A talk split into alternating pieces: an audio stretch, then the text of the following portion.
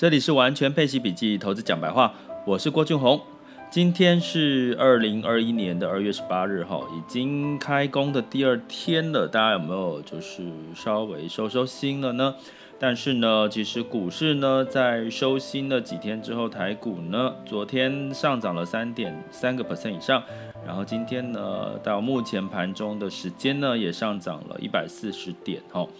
那台币的升值哈依然强势哈，就无惧于这个呃十年期美债殖利率呢来到一点二以上了哈，然后美元指数是呃稍稍的反弹，那所以整体的这个台股的气势呢呃还是受惠于整体的这个半导体的需求啦，以及消费的一些畅旺的因素。让整个台股呢，现在还是非常乐观的哈。那现在整体的这个呃加权指数已经来到一万六千五百一十七点哈。那这个情况呢，你说乐观，其实我在前之之前都有说过，就是顺势而为哈。那我昨天也跟了一位朋友聊到了一个这个选台股基金或者是标的的一些话题，那。呃，我就想到，诶，他的话题刚好可以今天来录一集 podcast，然后我朋友就说笑说，诶，好像他我他跟我聊的话题，到最后都上到 podcast 里面了哈。那但是其实不然的哈，因为其实呃最近的聊的话题也都是很多人都在讨论的话题嘛。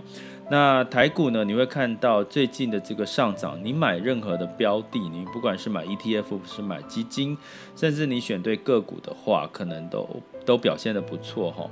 那可是呢，就呃昨天是这样的话题，就说，诶，我朋友问我说，诶，你台股基金到底是 A 基金好还是 B 基金好？哦，那其实我的跟他的回答是说，其实两档差不了太多诶。他说：“那为什么会绩效会有一点不一样啊？那绩效有一点不一样，其实也还好，因为那可能在，呃，比如说大部分现在台股的标的，大部分都是科技股为主，再加上这个通讯或者是一些呃相关的消费哈，这样子的一个题材哈，所以每个比例比重会有一点点的不同，可是大部分集中度比较高，都是在这个。”呃，台积电、啊，联电哈，这些所谓的半导体。那如果是基金的话，它持有这个半导体的比例，大概台积电子大概都持有百分之八哈。所以，如果你一路看好这个半导体的走势，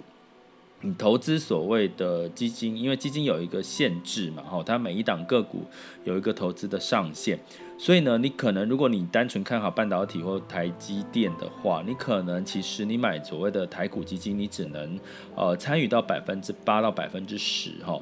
那你要怎么样去参与更多呢？其实你这个时候台股基金呢，我就会建议就是可以考虑用这个指数哈，因为现在台股类型的指数其实它的变化哦，跟它的标的的目标其实非常多，比如说高股息啦，比如说呃相关的这个呃半导体指数，然后接下未来会有这样的指数的 ETF，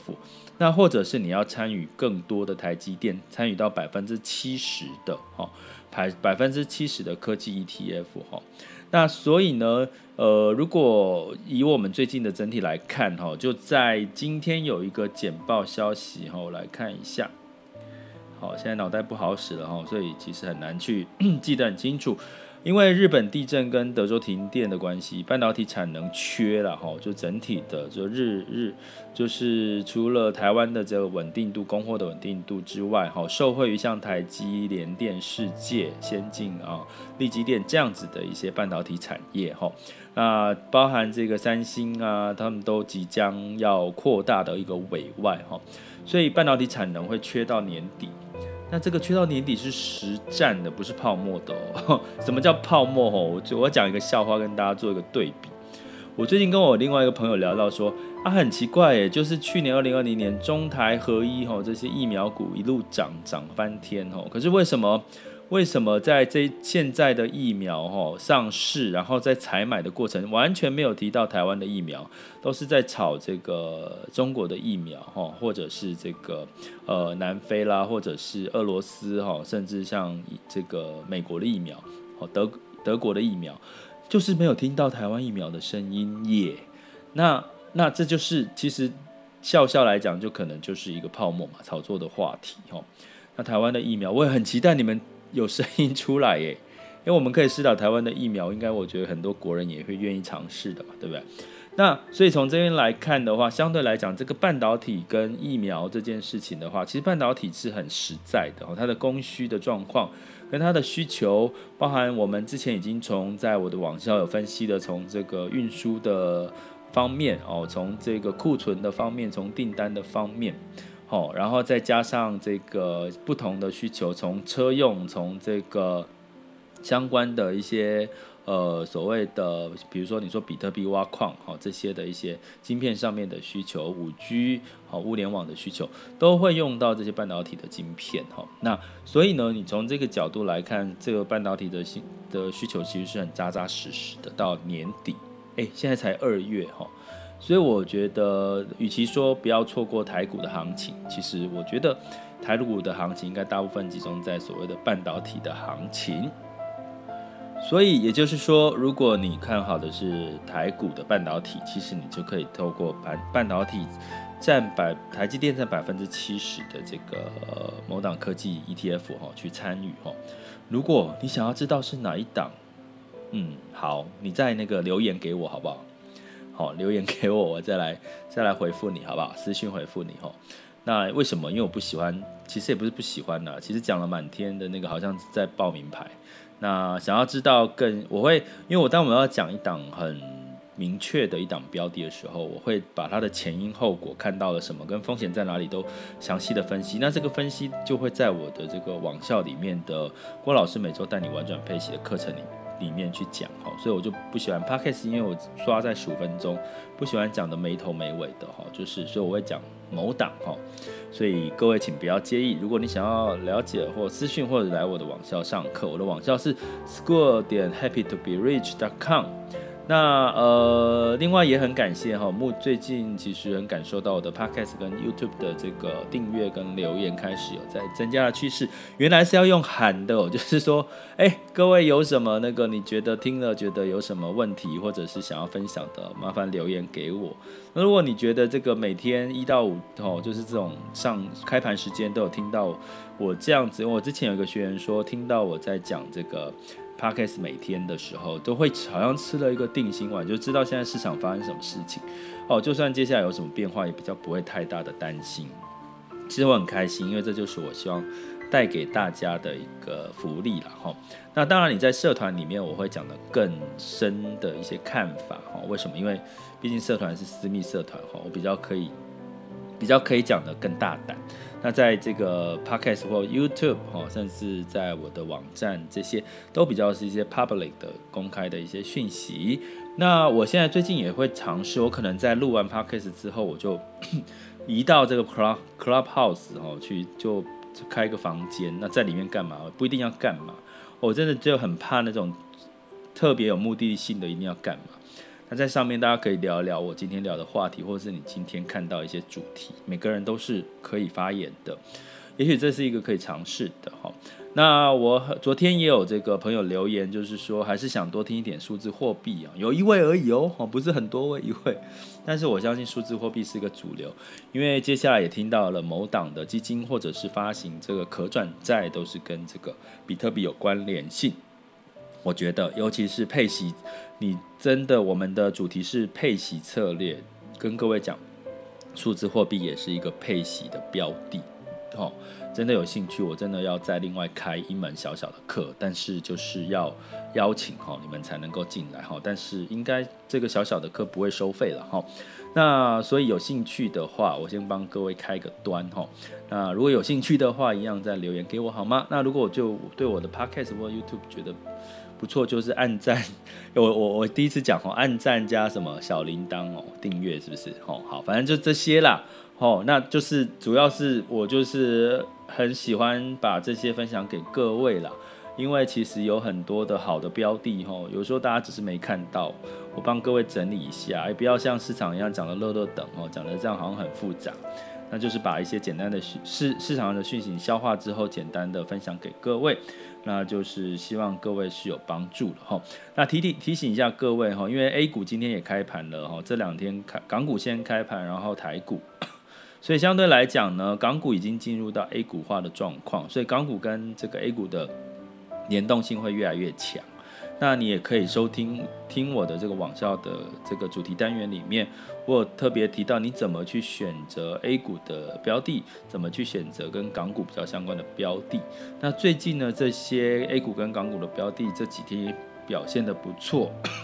大概一两天就有五个 percent 的一个上涨的幅度。那我们配息笔记的策略宗旨是，希望各位在这个增值的部分，你可以适度的获利了结，把这个获利了结再分配到其他的标的，或者是在最近我讲的这个，因为值利率上涨有可能造成市场修正，你适度的停利，不再等到。市场修正之后跌了就买，其实是对于整个配息的这个弹性度跟你的资金的运用度，其实是会高很多。我觉得是很适合现在后疫情时代。资金泛滥，然后呃也不能说泛滥了，资金充裕，然后造成的市场就是涨涨跌跌，然后资金跑来跑去，你可能很难去追的这种这种状况哈。但是你只要锁定我们的频道，然后的持续的去关注这些重点，其实你就可以莫急莫慌，然后也可以清楚的掌握到接下来资金的一个脉动喽。接下来进入到二零二一年的二月十八日，全球市场盘势轻松聊。好的，那在为什么要全球市场盘势轻松聊呢？基本上也是让各位每天稍微一点一滴的去了解每天的市场的涨跌状况。其实有时候你一天一天的都了解了，跟你突然间一个月发现市场大跌，你的感受是不一样的。因为如果你每天了解它就涨一点跌一点，你突然一天市场涨跌，其实你就不会觉得它很可怕。可是如果你可能就是一个月才听一次，或者是才去看一下市场，那突突然市场大跌。你就会觉得很恐慌哈，所以为什么我们会去做这样子的一个市场的盘势重点分析？其实也是有这样的一个背后的因素。那在美股的部分呢，纳斯达克周三其实是收低了哈，三大指数道琼上涨零点二九，S&P 五百下跌零点零三 percent，纳斯达克下跌零点五九哈。那当然就是我刚刚讲的对通膨通胀的压力哈，就是让这个市场开始有一点担心哦，资金会反转哈。那在欧洲的部分呢，欧股呢基本上也是周三就是高位回落，那涨涨涨跌跌嘛，有涨有跌，也算是合理健康的，所以大家不要太担心哈。像今天的这个 VIX 指数也是呃又破就往下走了嘛，哈，就是可大家还是比较偏乐观的情绪。如果你担心市场是不是走走就是开始出现恐慌，其实就是从这个 VIX 指数你可以看出一些端倪哈。那在通胀跟公债值收益的关系让呃修正了哈，泛欧六百呢下跌零点七四，英国跟法国、德国分别也下跌零点五六、零点三六，呃，德国下跌一点一是最多的。那亚洲股市就不得了了哈，开门红后，台股上涨了三点五四。呃，香港恒生是上涨一点一 percent，日经下跌零点五八。那整体呢，因为这个费城半导体指数的上扬后，台积电 ADR 一路往上走。那所以今天的现在时间是十一点三十二分，那台股指数来到五。六十加呃只涨了六十七点五三点哈，就稍微这个向下修正。就像我刚刚跟各位讲，其实不要小看这个公公债殖利率通膨所带来的一个修正的压力哈。那能源呢，油价周三是上涨了一美元，布兰特原油上涨六十四点三四，呃上上涨了一点六 percent 啊，好，每桶是六十四点三四，哈，已经升了六十升六十块以上了嘛。那当然跟这个供给减少、需求增加有关系，因为这个呃天气寒冷哦，造成的油价停油田停产。那金价呢下跌，我也跟各位分析过了哦，金价下跌一点五哦，来到一七七二 percent。那当然是因为金价有替代性的抗通膨的，呃有抗通膨的作用以及避险的作用。那现在没有避险的需求，那抗通抗通膨它又有另外一个替代商品叫什么？就是数比比特币。所以呢，从这个角度来看，金价你可能比较不容易，除非未来又有一些避险，比如说疫情增温呐，吼或者一些大恐慌的事情，吼那目前看起来这个几率稍微低一点点。那美元虽然周三上涨，美元指数呢来到九十点九二吼，还是维持在这个相对的一个一个一个比较差不多哈，不就是偏弱哦，但是稍稍的走升的一个情况。那当然，这个美国的整个零售、工业生产物价 PPI 哈，生产物价指数都是上涨的，代表预期未来通胀的可能性增加。再加上疫苗有一些进展，所以大家可能会觉得说，哎，会不会接下来慢慢有升息的可能性？那通胀呢，你就要找一些抗通膨的一些一些标的嘛，资金就会开始回笼到这个公债的部分去。那这个都值得我们后续持续的留意跟观察哦。这里是完全配息笔记投资讲白话，我是郭俊宏，关注并订阅我，陪你一起投资理财。